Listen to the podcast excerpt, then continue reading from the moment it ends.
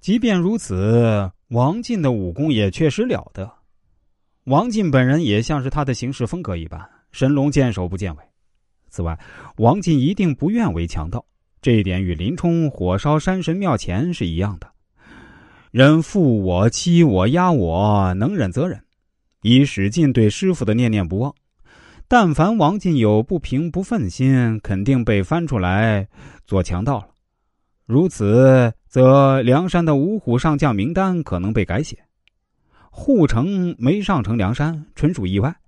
在林冲将扈三娘捉上梁山后，护城已经与智多星、吴用达成同盟意向，以武力上不支持祝家庄，并将祝家逃到扈家的人抓赴梁山作为交换条件，保证妹妹扈三娘的性命。如果不是扈家与李家袖手旁观，以当时梁山的实力，即使后来有孙立打入祝家庄内部，梁山也说不上有任何胜算。双方的实力对比太悬殊了，人算不如天算。因为眼见宋江叫人将扈三娘送到宋太公处，黑旋风李逵的善良线被击穿了，于是，一向杀人顺手的黑李逵在火并祝家之余，将扈家一门老小也通通斩了。甚至向自己的大哥的假大舅子护城挥起了大斧。如果不是护城武功了得、跑得快，很难说会不会让李逵等人给做了。栾廷玉之被杀，曾令宋江无限感慨只可惜杀了栾廷玉那个好汉。我们没有任何理由怀疑宋江所感慨的真实性。以梁山当时的实力判断，宋江此时应该是处在求贤若渴的阶段。